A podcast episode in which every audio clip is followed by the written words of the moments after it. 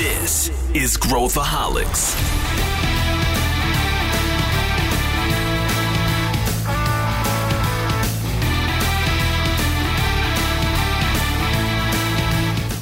Olá pessoal, aqui é Pedro Van Gertner, sou CEO da ACE e esse é Growthaholics, o podcast para quem adora inovação e empreendedorismo. Hoje a gente vai mergulhar em tendências. Quais as tendências de inovação para 2021? Nesse episódio, a gente vai falar desde como tornar uma empresa mais ágil e leve, a gente vai falar sobre as tendências de transformar tudo em serviço, corporate venture, a gente vai falar sobre ambidestria e muito mais. Para debater esse tema, eu tenho dois convidados muito especiais. E você que adora inovação e empreendedorismo, se você gosta desses temas, você vai adorar o nosso newsletter Growthaholics. Ele chega toda quinta-feira na sua caixa e é repleto de informações super relevantes. Para assinar, basta você procurar no Google Growthaholics Newsletter, vai ser o primeiro resultado, ou procurar o link aqui nas notas desse episódio.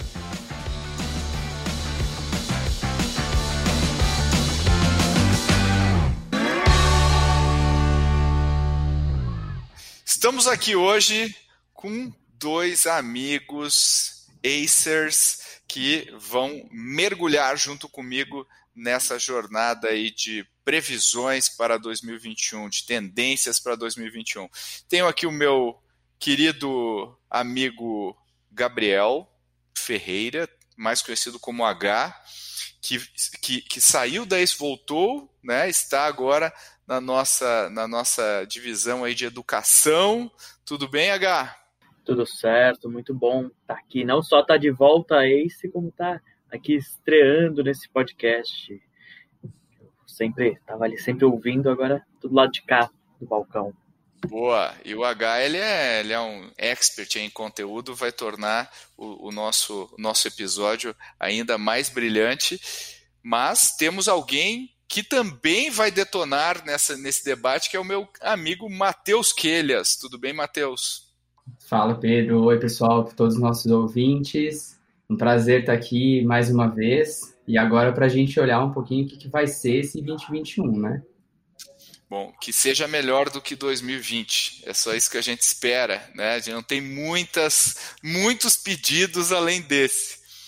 Mas, mas assim, brincadeiras à parte, 2021 foi 2020 foi um ano para o mercado das startups foi um ano bom, né? não foi um ano ruim. É, para o mundo foi um ano ruim, mas para o mercado das startups e da inovação como um todo foi um ano bem interessante. A gente preparou aqui, a gente vai fazer com que uh, cada um aqui diga uma, uma tendência aí, um, um uma previsão que a gente tem aí para o que, que deve se tornar mais relevante a, a partir do ano que vem e a gente vai debatendo em cima. Então, vamos, vamos começar e eh, acho que o primeiro ponto aqui, né, que uma tendência que a gente que a gente mapeou, que é tornar as empresas mais leves e ágeis, ou seja, as empresas estão com esse com esse reset aí que teve nas suas operações, né, nas suas, na, enfim, na sua forma de entregar, as empresas pararam e falando, pô, eu preciso mesmo disso, eu preciso de tanto espaço físico, eu preciso dessas estruturas que talvez burocratizem, e eu queria perguntar para vocês o que, que, vocês acham dessa tendência, vocês já começaram a sentir, isso faz, faz parte aí do que vocês estão vivenciando? Olha, Pedro, uma coisa que eu já venho reparando há um tempo, eu acompanho essa, esse movimento de, de agilidade e tudo mais, já, já tem bastante tempo, e eu vejo que há muito vem se falando, as empresas vêm se preparando para esse momento, né? Vem, vem querer, então, algumas áreas, alguns departamentos, é, alguns. Foi, foi, meio indo em ondas, né? A tendência de, de flexibilidade, de agilidade. Mas chegou a pandemia, virou tudo de ponta cabeça e as empresas tiveram que, de fato, implementar aquilo que elas estavam prometendo há muito tempo. Tem até aquele artigo da Harvard que fala que agora o o C-Level tem que ser ágil também, tem que aprender a operar de forma ágil. Eu acho que isso reflete em tudo, né? Deixou de ser uma coisa, ah, não, para entregar o, o, software ou para entregar a campanha de marketing ou o RH é, ser ágil, e virou, teve que virar cultura.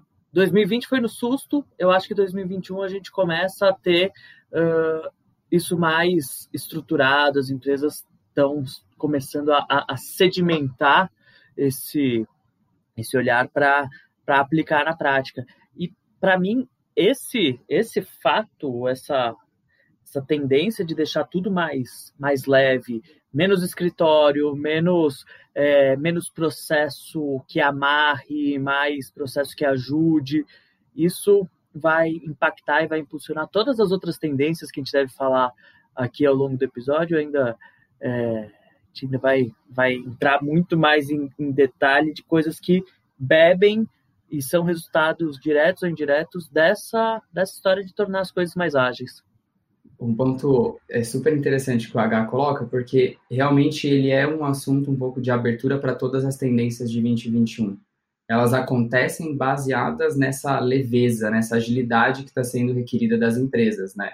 Então, Muitas empresas anteriormente falavam, ah, eu vou aplicar o ágil para projetos específicos, para negócios específicos, para alguma situação específica em que eu tenho meu time 100% alocado. E por muitas vezes a liderança ficava, eu não consigo ser uma pessoa ágil, né? Eu tenho que cuidar de vários assuntos ao mesmo tempo, tenho que cuidar de várias frentes ao mesmo tempo. Então, quando a gente olha para empresas que se tornam mais leves, né, e mais ágeis, a gente está falando de uma liderança que ela passa a atuar, né, não mais por silo, mas muito mais em conjunto. Então, eu olho para como meu marketing opera, junto com o meu RH, junto com o meu TI, junto com o CEO, junto com o CFO, porque sempre tem uma barreira em algum lugar. Então, a gente começa a fazer esses times, não de forma 100%, né, juntar essas pessoas de, esses C-levels de diferentes áreas 100%, mas muito mais como células ágeis, que se juntam, determinam os problemas e passam isso para as equipes. E aí as equipes estão ali atuando 100% na resolução desses problemas. Então, isso já muda muito a configuração desse tal design organizacional é, top-down que a gente tinha, né? E aí a gente passa a ter um movimento muito mais orgânico. É, quando a gente fala de espaços físicos, né? A gente tem, por exemplo, a XP agora com a ideia do, do local que eles vão ter, que é, na verdade, um centro de convivência para as pessoas. Então, eu não estou mais falando de um escritório, estou falando de um centro de convivência, as pessoas do trabalho mesmo é remoto, é em casa, é o Anywhere Office, né? É você trabalhar em qualquer lugar do mundo. E, e olhar para essa todas essas frentes da companhia e os novos desafios do digital que eles impõem para as companhias é o que é o que muda, né? E é o que vai dar a linha mestre aí em todo em todo o âmbito de 21 e do futuro, né? A gente só acelerou aí por causa da, da pandemia como um todo. Eu acho que essa essa questão do, do Anywhere, Anywhere Office, né? É, as empresas tinham uma resistência muito grande em tirar o proveito da, de deixar o funcionário trabalhar de forma mais livre. Veio a, mudança, o cara teve que, que ir para casa, teve que trabalhar de casa, e depois ele foi trabalhar uma semana na praia, depois ele foi trabalhar. E as coisas continuaram sendo entregues continuaram sendo entregues porque as empresas tiveram que se adaptar não só à tecnologia, né, permitir que as reuniões passassem a acontecer por, é, por videoconferência e tudo mais, mas se adaptar também em, em, processo, como flui a informação de forma síncrona, e, e aí você muda totalmente a forma de trabalhar, você mata o, o escritório, muitas empresas se devolveram seus escritórios, devolveram pelo menos parte dos seus escritórios, um andar, dois andares, metade do que tinha. Então, você começa a, a, a, gerar um impacto em outras indústrias por consequência, né? Então, a indústria de turismo já tem um monte de resort que está se adaptando para ser é, resort office. O cara é paradisíaco, é bonito, não sei o quê, mas tem uma puta estrutura ali para você poder trabalhar de lá. Então, tem um Wi-Fi bom, tem é, sala com videoconferência. Você vai impactando outras indústrias, inclusive aquelas que foram as mais abaladas pela pandemia. É, eu, eu, eu, eu, concordo com vocês. E tem muito a ver com o princípio que a gente fala, né, que é o design organizacional. Se as empresas estão revendo o design organizacional e adotando mais uh, também o outro princípio que é a gestão ágil, que é, é cortar silos, cortar uh, camadas, cortar, né, eliminar silos, cortar camadas, fazer as coisas fluírem de uma maneira mais simples, mais fácil dentro, dentro da empresa. E aí, entrando na, na, na próxima tendência aqui que a gente mapeou, que, que eu acho super interessante essa tendência, a gente já está vendo em vários setores que Uh, que, é, que a gente está chamando aqui de, de, oferecer a jornada completa do consumidor, né? E, e, e, junto com isso, essa camada de digitalização. E, e quando a gente estu, estudava né, o impacto das startups, alguns anos atrás, a gente falava muito do fenômeno de, do unbundling, né? Das, ah, eu, eu tá, tá, no banco, aí eu tenho um cara especializado em crédito consignado, não sei o quê. Aí o outro que é especializado. E aí, quando a gente for ver nas nossas vidas, a gente não quer ter um monte de app no nosso celular, um para resolver cada coisa. A gente quer um negócio um pouco mais uh, integrado. E aí a gente está vendo uma tendência de rebundling, né? Tanto do ponto de vista de colocar coisas numa, numa, numa única solução, como a, o, o, crescimento de aplicações como a Zapier, por exemplo, que integra soluções distintas e cria uma camada que faz com que as diferentes soluções que a gente utiliza se conectem. Como é que vocês, como é que vocês veem isso? Quando a gente olha esse movimento, é um tanto quanto engraçado, mas ele é cíclico, né, Pedro? Então a gente vê é, as empresas fazendo unbundling, porque as startups elas realmente procuram onde está a dor do meu cliente, que alguém não oferece hoje, eu vou encontrar um formato de é, trazer ali valor né, para essas pessoas. E o que a gente enxerga, principalmente aí acelerado um pouco por, pela, pela Covid, né, e pela jornada como um todo do, do cliente, a gente já viu isso acontecer dentro das companhias, né? Então, primeiro, o meu escritório era só um escritório, e aí agora a, a, minha companhia ela provém vários serviços de wellness, de, de bem-estar, então várias coisas que estão dentro da vida do colaborador. E isso é verdade quando a gente olha para os clientes também, né? Quando a gente olha para o outro lado da moeda. Então você vê ali um crescimento muito grande da, das tecnologias 5G, o Brasil está aí começando, a gente vê a IoT, a gente vê uma série de desenvolvimentos tecnológicos sendo é, incorporados dentro da jornada dos clientes de setores mais tradicionais. Então, vou dar um exemplo aqui, né? Quando a gente olha para o setor agro, né?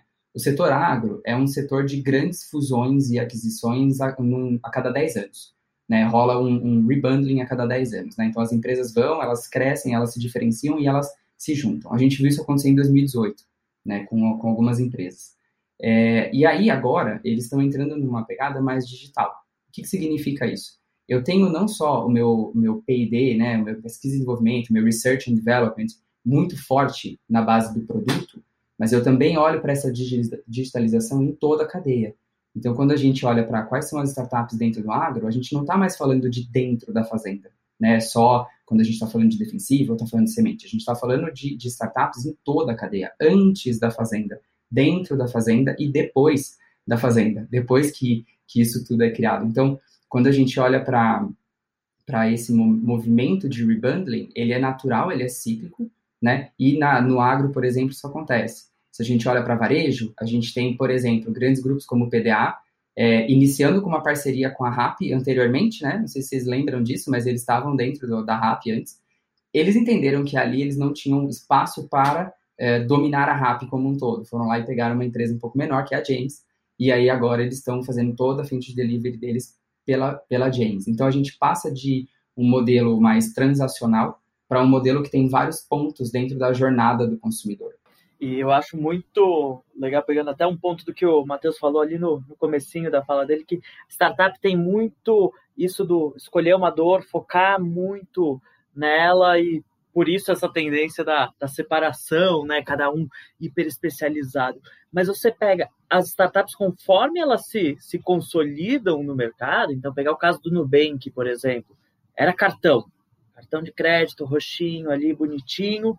Conforme ele dominou, é, chegou num, num, certo patamar nesse mercado, ele começa também a fazer o, o, uma oferta mais integrada, e aí, no caso dele, desenvolvendo dentro de casa novas soluções que, que casem com o jeito no Nubank de fazer as coisas. Então, agora tem crédito, tem serviço, é, tem seguro de vida, tem uma série de, de programa de fidelidade, ele vai complementando a experiência do, do usuário, passando por toda, por toda a jornada. Então fica você provoca um, um, rebalanceamento do mercado. Né? Por um lado, os grandes bancos tiveram que se adaptar e ou comprar startup ou criar ali seus squads e passar a desenvolver novas soluções. Por outro, o Nubank também teve que virar um pouco mais grande banco, ele não podia, ser, ele não, não ia se sustentar, talvez, num caso com uma solução tão, tão específica, enfrentando um banco que oferece o pacote completo, do, do título de capitalização ao investimento. Uhum. Então, você acaba tendo que fazer esse. A, a, a grande, a startup, conforme cresce, ela tam, também puxa, ela também provoca esse movimento de, de consolidação. É, eu, eu, eu, vejo exatamente isso. E aí chega uma hora também que o consumidor, a gente tem que pensar assim, qual, qual que é o limite de fricção que eu estou disposto a ter na minha vida para ter aquela solução. Aí quando a gente vê, quando o Nubank surgiu, ele tinha tinha o cartão ele era altamente diferenciado. Aí a gente vê todos os bancos criando ofertas de cartão, e aí o Nubank fala, peraí, eu tô, agora eu estou colocando uma fricção para o cara operar em outro banco e um risco dele, dele oferecer um cartão que talvez é, eu consiga, o banco que o cara tem a conta hoje, talvez consiga reter.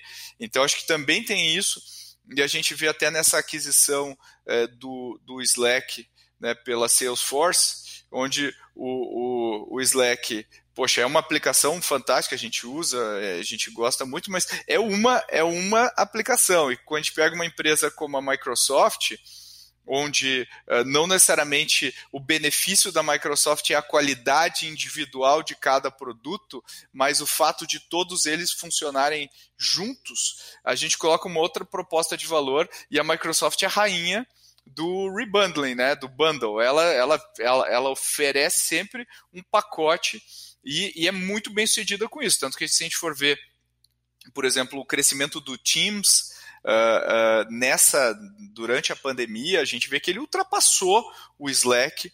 E, e, e, quando a gente pega aí uma Salesforce que tem essa característica de, de aquisições, a gente já vai falar sobre isso, para complementar a sua oferta, ela fala, pô, se eu coloco esse cara dentro do meu ecossistema, eu consigo gerar mais valor do que, do que sozinho, né? E eu acho que um, um, ponto bem legal, até comparando esses dois casos, né, Microsoft e Salesforce, é que a tendência ela existe, essa tendência de você atender o, cliente, a jornada completa dele, existe independentemente de qual estratégia eu use para estar tá alinhado com ela. Então, você pega Salesforce, compra, um monte de gente, ela vê ali uma solução que é, pode complementar o portfólio dela, ela desembolsa o cheque e, e, compra. A Microsoft já, normalmente, com algumas exceções, como LinkedIn, o Skype, ela prefere desenvolver dentro de casa. Então, ela cria o Teams ali para complementar a, a oferta. Então, a empresa ela pode fazer isso de diversas formas, mas a tendência é que faça em, em vários setores. O, o Matheus citou aí o caso do varejo, que está passando por um movimento muito forte disso. A Centauro é, anunciou um pouco, pouco antes do final do ano, anunciou a, a compra de um canal de, de mídia de, de esporte no YouTube, Magazine Luiza com movimentos muito parecidos, com coisas às vezes que até fogem da, do óbvio, da lógica né, que a gente teria na cabeça. É, eu acho, acho que essa, essa tendência a gente vai ver bastante. Acho que gera muita oportunidade para quem, uh, quem criar serviços de agregação, né, agregação de, de né, quando, por exemplo, pega a Amazon, que é ótima em, em, em fazer em bundle né, as coisas. Eu lembro que quando eu estava eu, eu nos Estados Unidos, pouco depois da aquisição do, do, do Whole Foods pela, pela Amazon, eu fui comprar uma coisa no Whole Foods e aí o cara falou, não, peraí, você é Prime? Eu, é, não sou Prime. Então aqui, ó, já escaneia a sua compra. Eu já eu comprei com o meu app da Amazon e aí ele já me deu rewards dentro do Prime e essa coisa retroalimenta. E eu acho que isso é essa é uma característica legal. Quando a gente compra um Fire Stick da Amazon, que é aquele aparelhinho da TV, é, eu tenho todos os meus serviços no lugar. Tenho o Netflix, o, o, Prime, né, o Amazon Prime, eu tenho agora o Disney Plus e a experiência fica. Então, acho que ah, tudo que for agregar e for dar uma experiência ponta a ponta, eu acho que existe muita oportunidade, tanto por cima quanto por baixo dos panos. Então, eu, eu acho que essa é uma tendência interessante de explorar. Outra tendência que a gente tem visto e tem falado bastante é, não sei como é que eu vou falar essa palavra, mas é a servicização, né? É tudo ser transformado em serviços, né? Everything as a service do, do mundo, das ofertas. E eu acho que a gente está vendo uh, isso em pacotes que a gente tem, tem comprado que envolvem cada vez mais Uh, uh, né, eu, eu, traduzo mais a tecnologia como um serviço. Uh, eu vejo, por exemplo, quando a gente fala com várias indústrias brasileiras, e daí geralmente as metas relacionadas à inovação é percentual de serviços, de faturamento de serviços que eu vou ter nos meus próximos X anos. Isso é meio que uma regra em várias indústrias que a gente vê. Então, a composição do produto, que é um negócio pesado em ativo, é, que, é, que é pesado, se eu, se eu, para eu, eu aumentar minha, minha, minha produção, eu preciso comprar uma fábrica, investir em ativos físicos, é muito pesado. E a gente pega esse outro mundo que é mais leve em ativos, que é o mundo da Amazon, do Alibaba, é, do, né, do, das plataformas e do, dos serviços de assinatura. A gente vê que muitas delas conseguem até projetar uma margem final muito maior em, em X anos, montando essa questão de migração para serviços. Como é que vocês como é que vocês enxergam essa tendência, H? Eu sou muito fã dessa dessa tendência. E eu acho que é, eu, eu gosto de olhar para ela por um, um aspecto que é a junção da tem o lado da tecnologia que permite muito mais uma entrega das coisas como serviço, uma gestão mais fácil para as empresas em, em conseguir entregar as coisas de forma mais uma um valor contínuo mesmo para o cliente, não vender, mas tem principalmente uma mudança do comportamento do, do consumidor. Né? A, gente a gente fica aqui falando de tendência de, de negócio, tendência de tecnologia, mas tudo está por trás do, do, comportamento das pessoas. A geração que está aí é, no auge da, da carreira hoje em dia, ela tem uma, uma, um perfil que prefere o, o, usufruir das coisas muitas vezes do que ter. Então você consegue extrapolar aquela tendência que começou ali no software as a service, que era muito mais uma facilidade para as corporações comprarem o seu software tem, sem ter que ficar comprando licenças caríssimas. Você traz isso para o carro hoje em dia. Você tem aí Audi, Fiat, uma série de montadoras é, trazendo o carro como como um, um, um, aluguel ali bem pontual para ter sempre o modelo do ano. Você tem o iPhone, né, como é, sendo podendo renovar sempre, porque o cara ele não quer ter ter a propriedade, ter o nome dele ali impresso num documento de que ele tem. Ele quer usufruir do serviço. É, e a gente fez um episódio bem legal com o Alexandre Frankel, da, da, da House né, e da Vitacom sobre isso, e vale a pena quem quiser conferir, tá aí nas, vai estar tá nas anotações aqui do programa. O que, que você acha, Mate? Eu, eu, concordo em gênero, número e grau, assim, com, com o H. A gente vê muito a servicização, ela é super tradicional no mundo de TI, né, como um todo, e quando a gente fala da, da servicização no, nos outros lados, né, no, no, nos mercados mais tradicionais, a gente vê muita coisa, a gente consegue enxergar, né? Nós, como consumidores, conseguimos enxergar tudo que é ofertado para nós como serviço. Então, começa por milhares de plataformas, né? Disney Plus, a gente tem o, o, formato da micromobilidade como um todo, isso como um serviço. Então, nós, como consumidores, já enxergamos. E muitas das indústrias olham e falam, mas eu não vendo para o meu consumidor final, eu vendo B2B, eu vendo produto, é, é, esse é o meu ponto, eu não, como que eu vou servicizar isso daqui, como que eu vou tornar isso daqui um, uma, uma esteira ágil, um piloto, como que eu vou vender um serviço como um todo, né? Se eu, se eu vendo um produto. E, e é engraçado que a gente vê muitos exemplos, a gente viu muitos exemplos em 2020, e a gente vai ver mais exemplos ainda acontecendo no B2B para 2021. Então, quando a gente olha para 2020, por exemplo, é, no, no setor de construção de metais, você jamais imaginaria que uma empresa que vende fundação, por exemplo, uh, iria vender de fundação. Então, eu vendo aquela, aquela estaca, né? Eu vendo a fundação do, do, do, prédio como um todo, eu vendo aquele produto, aquele aço. Você jamais imaginaria que isso poderia ser vendido de um formato de serviço. Então, o meu ativo que custa, ele começa a entrar na composição do preço do serviço. E aí é o que você falou, né, Pedro? No final das contas, a margem projetada, ela é muito maior. Então, eu vou ganhando um, um espaço dentro da jornada que vai acelerando esse processo, né? Eu passo de uma, de uma relação transacional para uma uma relação é, é, muito mais próxima, né, com o meu usuário como um todo. E no B2B também. Então, essas aplicações, a, a G2 Base, por exemplo, da Gerdau, que fez isso, né? Então, eu deixo de vender a estaca e eu começo a vender um serviço todo linkado ao, à fundação. Então, eu vendo por objetivo. No B2B tem muito espaço para isso acontecer. Em 2021, com certeza, a gente vai ver várias empresas que vendem direto para outras empresas fazendo também via serviço. É, acho que, e, e, paradoxalmente, alguém vai ter que alguém vai ter que limpar o robô, alguém vai ter que trocar peça do robô, alguém vai ter que produzir robô, alguém vai ter que criar fábrica, porque as coisas ainda vão precisar ser produzidas.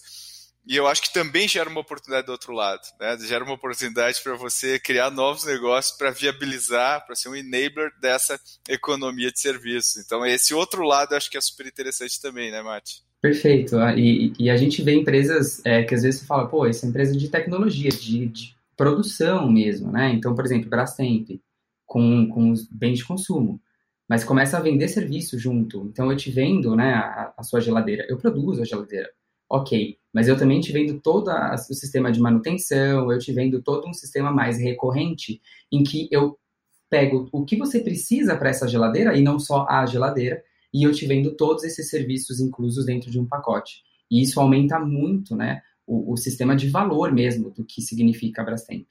É, eu, eu acho que tem, tem muita coisa aí, acho que dava para a gente discutir só esse ponto e tinha milhões de coisas para as pessoas pensarem.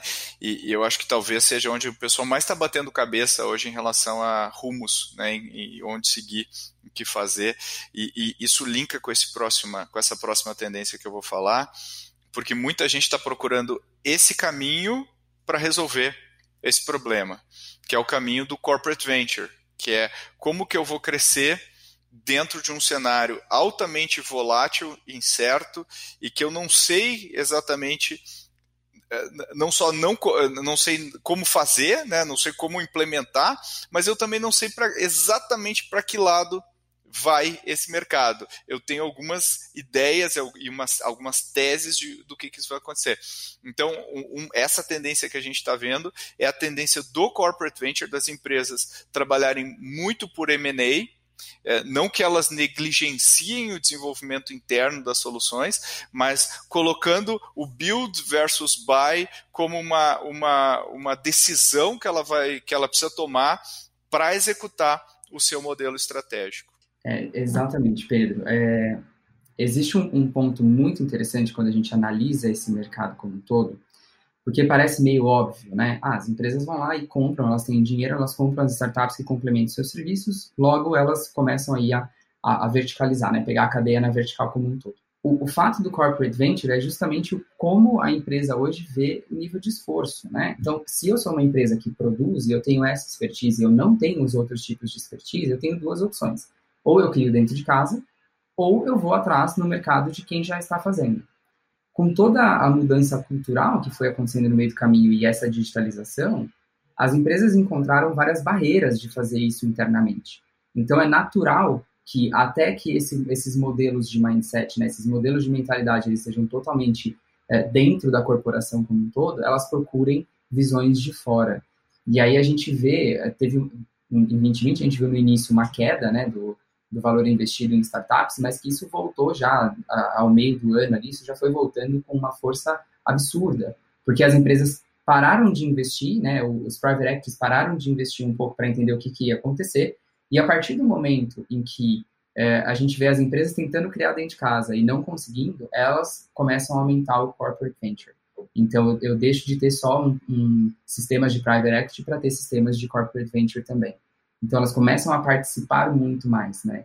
Uh, e quando a gente fala assim, por exemplo, mercados, né, em Construtec, no, no terceiro trimestre de 2020, se a gente compara com, com os outros anos, os últimos cinco anos, ele atingiu a máxima de investimento.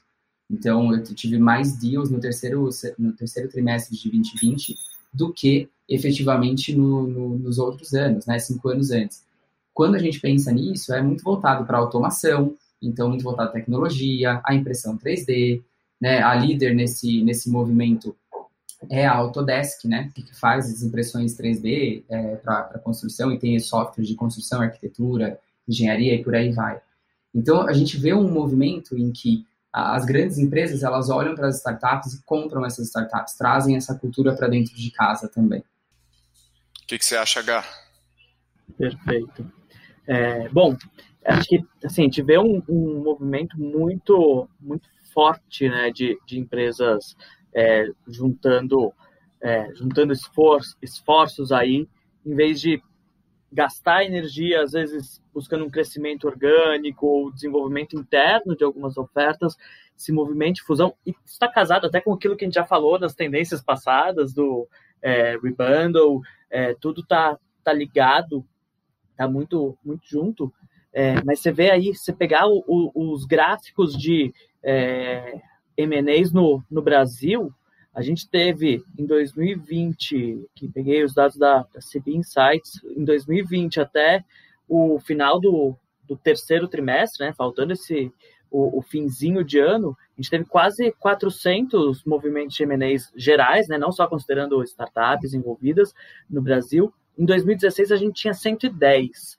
Então é um é um movimento cada vez mais forte das empresas buscando essa essa forma de uh, crescer e de buscar um, um, uma forma de ter um contato mais direto com, com os clientes, de ter uma oferta mais completa para os clientes, uma oferta mais, mais conectada com, com os novos tempos. Então, vai tudo casando. A gente falou de transformar as coisas em serviço, às vezes a forma de você transformar coisas em serviço é ou, ou investindo, né? E aí não só no, no M&A, mas muitas vezes o, o, investimento como um primeiro passo ali é, nessa, nessa relação. Isso vai evoluindo até a, as compras e aquisições. O mercado ele está muito aquecido. Você pega o, o, número de IPOs no, no Brasil, vem, vem evoluindo, com essas empresas ficam com mais caixa, com mais caixa elas buscam movimentos de consolidação, e aí compra, compra startup, compra empresa tradicional, para ter uma oferta mais robusta para o cliente. Então, eu, eu acho que tudo, tudo leva a crer que 2020 foi, foi um ano que teve bons números disso, mas 2021 vai ser, vai ser muito melhor. Eu também acredito. E, e, e eu, eu acredito que o, o, essa abundância de capital aí no mercado de venture capital, por um lado, estica né, o, estica o valor das empresas né, de M&A, os IPOs aí de empresas Uh, a gente deve ver várias empresas fazendo IPO em 2021, ainda dentro, dentro dessa ótica, e usando uh, né, mecanismos aí que, que no Brasil ainda não são comuns, como uh, os SPECs, né, que são aquelas, eu faço, faço um IPO para depois comprar uma empresa e ela já está incorporada na bolsa, uh, e até o que a gente chama do search funds, né, que é quando eu, eu monto um fundo para comprar uma empresa e eu me tornar o CEO dessa empresa ou eu, eu, eu liderar essa empresa. Então, tem, eu acho que tem muitos mecanismos financeiros que também vão entrar nesse circuito e junto com isso a gente também está vendo a tendência dos fundos de private equity começarem a olhar tecnologia e, e, e, comprar participações relevantes de empresas de tecnologia, tanto no Brasil quanto fora do Brasil. Então, é, é, o que eu acho que vai acontecer como resultado disso tudo é que a proporção da participação de tecnologia no PIB como um todo vai ter uma, uma aceleração muito maior do que teria organicamente. Vai ter uma aceleração inorgânica da participação de tecnologia uh, no PIB graças a, a, esse cenário. Fala, Gá. Eu acho que tem, tem um, um momento muito, muito legal e muito propício para isso, que é o, a questão de que você está trazendo muito mais oportunidade de liquidez para o investidor, né? Então, o cara que, que investe ali desde o do anjo, micro VC, VC, esse cara ele está com mais, mais oportunidade de saída. Isso estimula o mercado, isso retroalimenta o mercado, você, é, você joga mais dinheiro, o mercado aumenta a chance dele ter, dele ter sucesso no, no investimento, seja via IPO, a gente não via startup brasileira fazendo IPO. Esse 2020 foi, a gente teve ali, os, começaram a pipocar as primeiras, 2021 já começa com quatro ou cinco é, startups na fila para fazer, para fazer também. Os M&As, seja grandes empresas comprando, seja startups fazendo a consolidação do mercado também, as maiorzinhas, isso estimula o investidor a entrar, se estimula o investidor a entrar, estimula o empreendedor a fazer, se estimula o empreendedor a fazer, segue crescendo a, a chance de saída. E eu acho que é, é, é exponencial o, o que a gente pode colher com, esse, com esses movimentos, porque é, é um ciclo que, que se alimenta muito. Legal, é, eu, eu concordo bastante. E a gente mapeou mais uma tendência que acho que tem a ver com esses outros elementos que a gente falou aqui, que é a, o crescimento da, de, de, estruturas ambidestras, o crescimento da ambidestria. Antes de entrar no, nesse debate, acho que é legal falar o que, que, o que, que é uma organização ambidestra. Quando a gente fala da ambidestria, é, eu tenho meu core business e eu vou tentar inovar usando a estrutura do meu core business. E aí, é, geralmente eu não consigo fazer isso, ou pelo menos não consigo fazer isso com a velocidade e com a qualidade que eu gostaria, que eu preciso fazer, não é que eu gostaria de fazer. E aí eu crio uma estrutura em paralela, com uma governança apartada, uma liderança apartada, recursos eu destino para essa organização que vai cuidar daquilo que a gente geralmente fala que é o horizonte 3 ou até o horizonte 2 para operar coisas que vão gerar uma receita nos, no, relevante nos próximos anos. Então, como é que vocês veem essa tendência aí, Mati? Como é, como é que você vê a tendência da ambidestria, você que está nas trincheiras, observando isso em várias empresas? Esse, esse é um ponto, Pedro, que pode causar até uma, uma confusão na cabeça dos nossos ouvintes. Então, é bom a gente fazer algumas, é, algumas definições, como você estava trazendo, né? É, até agora a gente falou muito sobre as startups, sobre aquisições, sobre corporate ventures. Isso não significa que a gente também não vai estar fazendo dentro de casa.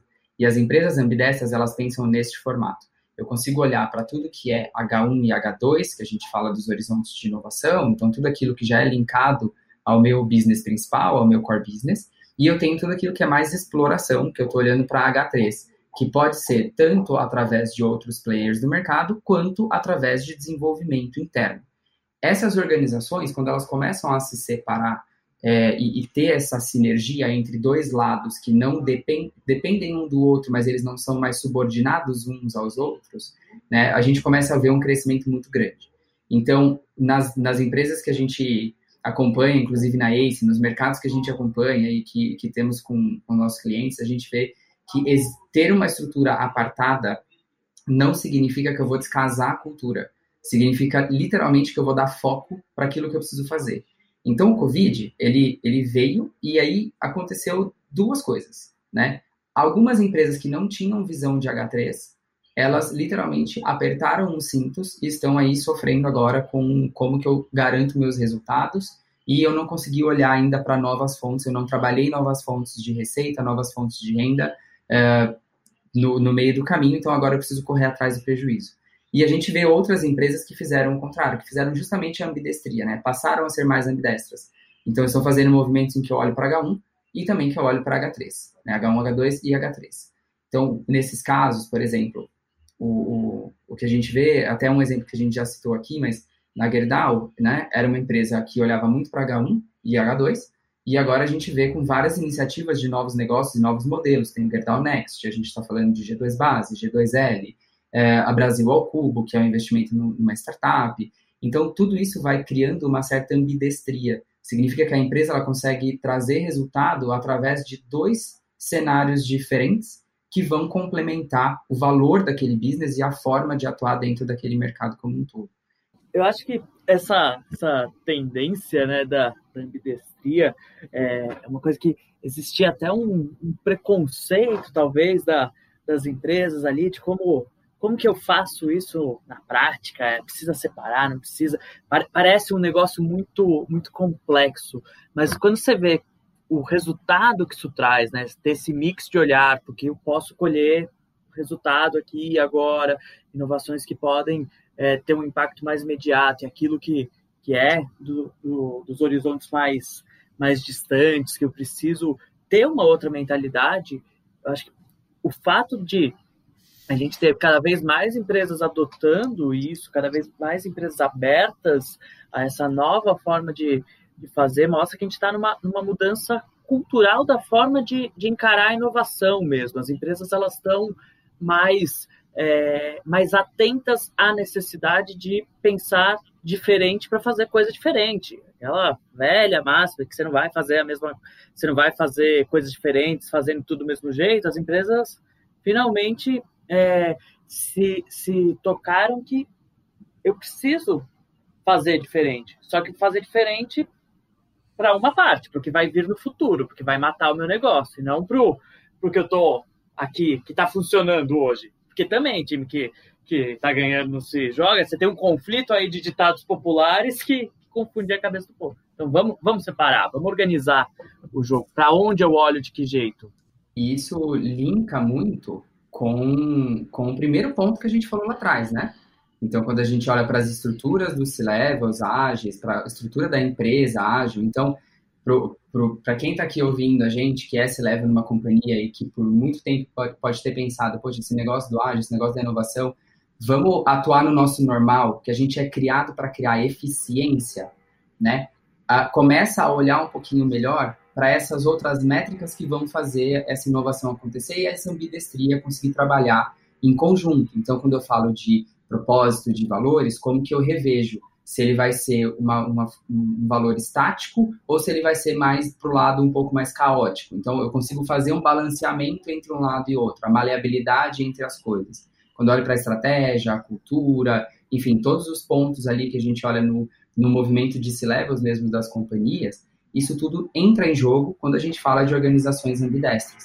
E aí aquele embate entre entre as, os dois lados, né? Eu sou da eficiência e eu sou da inovação, eles começam a andar em conjunto. Então a gente está vendo muitas empresas fazendo assim, começando com pequenas coisas, pequenas entradas, pequenos projetos, e evoluindo para grandes estruturas ágeis mesmo. Estruturas ágeis, é, não necessariamente só falando de squad, né? A gente está falando de estruturas ágeis na, na, nas suas rotinas, nos seus formatos de trabalho, no seu próprio design organizacional. Então, é tudo muito linkado. O que a gente está prevendo aqui para 2021 é tudo muito linkado. Legal. Eu, eu, eu, eu acho que a gente, é, na verdade, tudo que a gente falou faz parte de uma grande, de uma grande tendência, né? Uh, agora, o que, que vocês acham em termos de, de tendências de tecnologia? A gente acabou nem passando, porque a gente também acha que a tecnologia serve aos propósitos do resto que a gente está fazendo, né? E não o contrário. Como é que vocês veem em termos em termos práticos, a questão das tecnologias? Vocês veem alguma coisa acontecendo que a gente deva mencionar aqui, que vale a pena a gente reforçar ou não? Eu acho que tem, tem um, um ponto, a gente pensa em tecnologia produtos tecnológicos que, que, que é muito, para mim, o 2020 veio para consolidar e para 2021 vai, vai voar que tudo tem, tem uma camada de, de vídeo envolvida, né? Então, são os aplicativos de videoconferência, eles vão, vão seguir surgindo novas opções ou melhorando as opções existentes. Vamos ver aí o, rebundle disso, como que, como que fica. É, são as transmissões ao vivo, então ninguém mais vai no estádio de futebol, ninguém mais vai no teatro.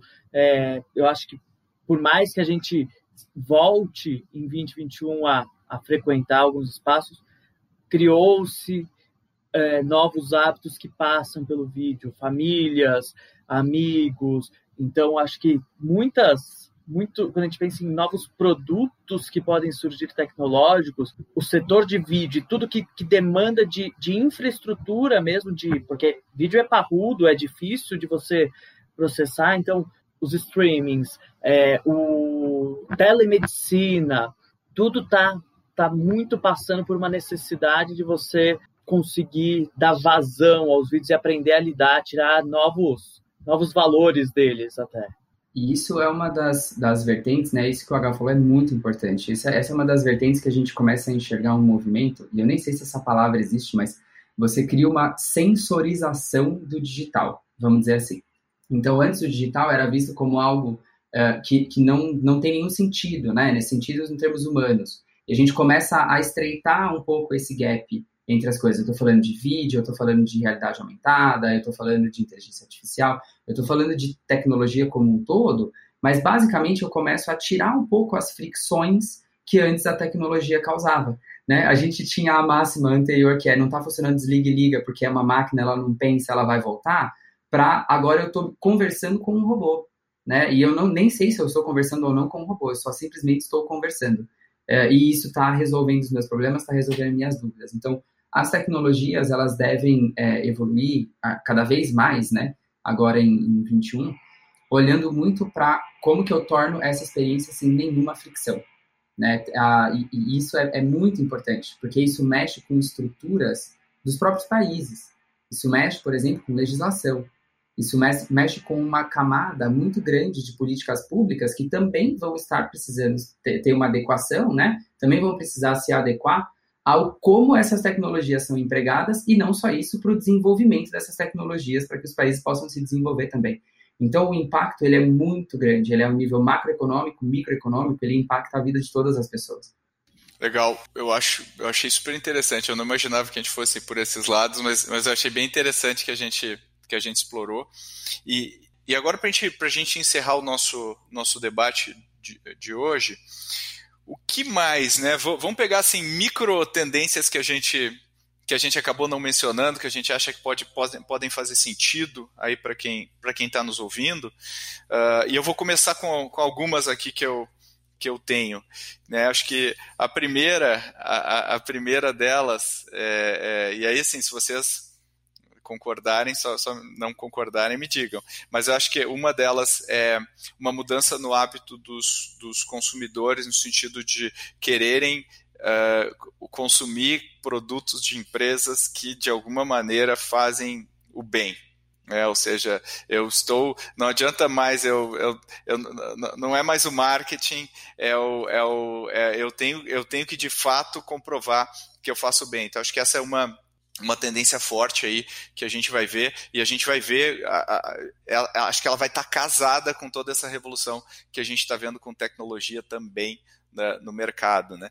Uh, eu, eu também acredito que vai ter uma tendência, e aí eu queria ver o que, que o H acha, porque é mercado que ele está atuando, mas eu acho que vai ter uma tendência também na, no mercado de educação uh, das pela carência de profissionais que a gente tem hoje no mercado, da gente se basear muito mais em nano degrees, em, em certificações, do que propriamente em formação superior ou, ou MBA ou, ou, qualquer coisa do gênero. Então essas minhas que eu que eu, que eu tinha esquecido de que, que, que acho que não são tão talvez tão relevantes quanto as outras, mas eu resolvi mencionar. O que, que vocês acham?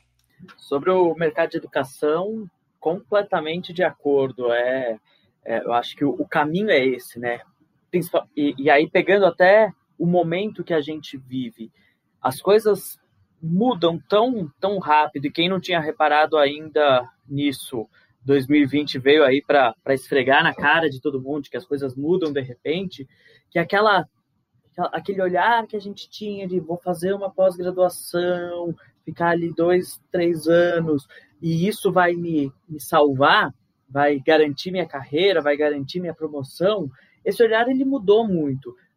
Continua sendo importante o ensino formal, ele traz, tem, tem seus pontos ali super relevantes, mas eu criar, eu fazer, e aí, e aí vai um, um trabalho da pessoa de fazer uma autocuradoria, porque oferta de, de curso, de nanodegree, de é, ensino online existe aos montes, mas como que eu escolho aqueles que vão trazer o, o maior impacto para o que eu preciso neste momento? E vou fazendo uma coisa uh, que vai se somando, né? Eu vou somando bloquinhos, vou montando meu Lego de conhecimento para chegar no, no perfil profissional que eu preciso ser neste momento. E amanhã eu vou ter que colocar mais um bloco aqui, vou conectar com aquele outro que eu, que eu fiz há dois anos, aquele curso rápido que eu fiz há três anos, uma viagem para fora, e isso vai, vai formando o, o profissional.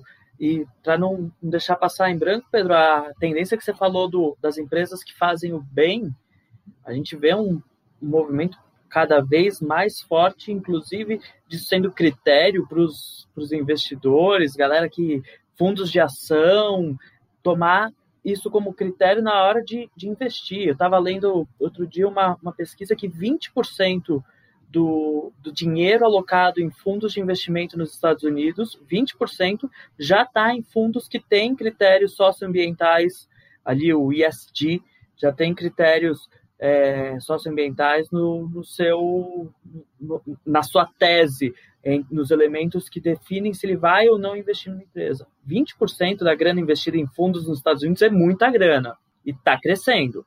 Inclusive, esse ponto do, do ESG, né, que é o econômico, socio, socioambiental, e quando a gente olha para essas boas práticas, né, eles até viraram aqui, né, a, a Bovespa, a BMF Bovespa criou recentemente um, um índice para acompanhar esse desempenho nas companhias. Então, eu, eu começo a olhar para um futuro, né, a gente começa a ver um futuro em que é, todo mundo tem que estar preocupado com esse tipo de coisa. Isso vai deixar de ser um, um, como o H falou, né, como você falou, Pedro, um discurso de marketing e um discurso de posicionamento para ser um discurso é, real, né? E as pessoas já estão buscando isso e a gente tem, por outro lado, uma cobrança também por esse estímulo dentro da economia.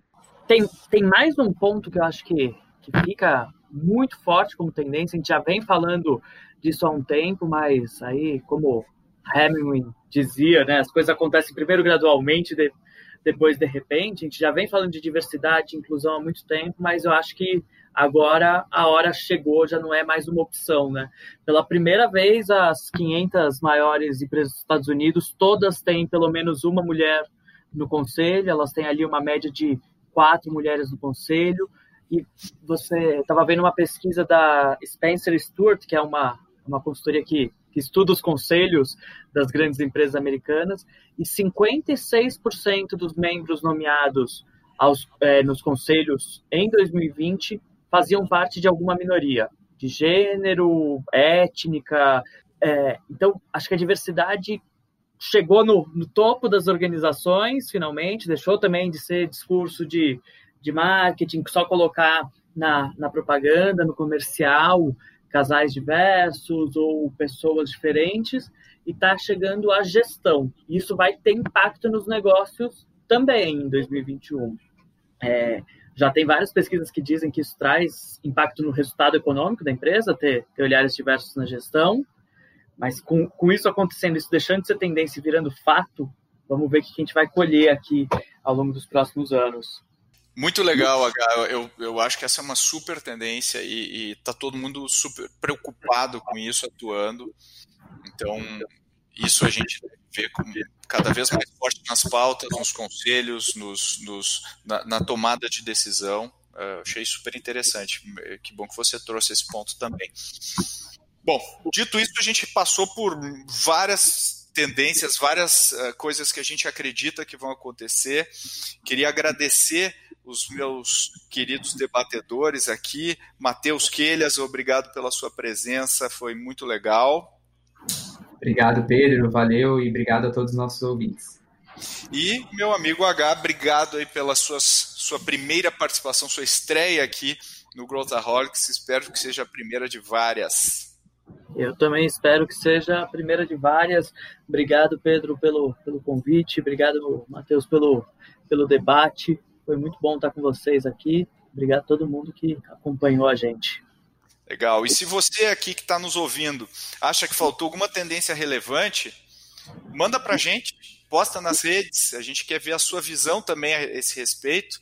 E a gente sabe que a gente nem de perto esgotou aqui as tendências e, e o que deve estar acontecendo no mercado nos próximos anos, o ano que vem, nos próximos anos. Aliás, posso dar um último recado antes, Pedro? Seu recado.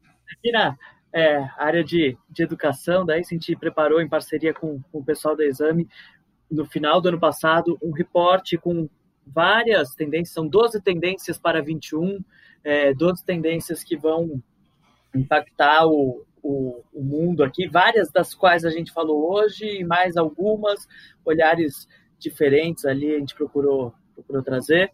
Então fica o convite para vocês acessarem e também, se sentiu falta de alguma coisa, manda para a gente, marca a gente ali nas redes sociais que a gente vai considerar para os próximos. Maravilha. O Lucas vai colocar nas, nas notas aqui do episódio para gente, para vocês baixarem, quem quiser baixar. E se você gostou desse episódio, eu recomendo que você vá atrás dos episódios 63, onde a gente debate o Everything as a Service, que tendência é essa, e o episódio 49, onde a gente debate em profundidade ideias de como tornar a sua empresa mais ágil. E se você gosta do Growthaholics, mostre o seu amor não deixe de indicar para os seus amigos e também avalie com cinco estrelas no seu player favorito de podcasts. Siga a Ace nas redes sociais se você ainda não nos acompanha, tanto no Insta quanto no LinkedIn. Muito obrigado, pessoal. Um grande abraço aí para todos. Até a próxima.